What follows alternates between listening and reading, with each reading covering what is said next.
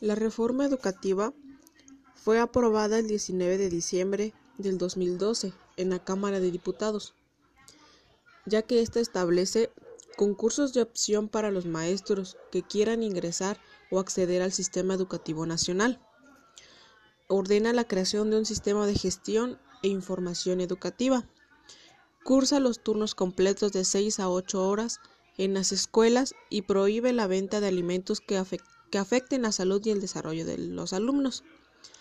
Esta sirve para que la educación en México deje de estar estancada y se convierta en una de las herramientas principales para elevar el crecimiento y mejorar el desarrollo económico de la nación.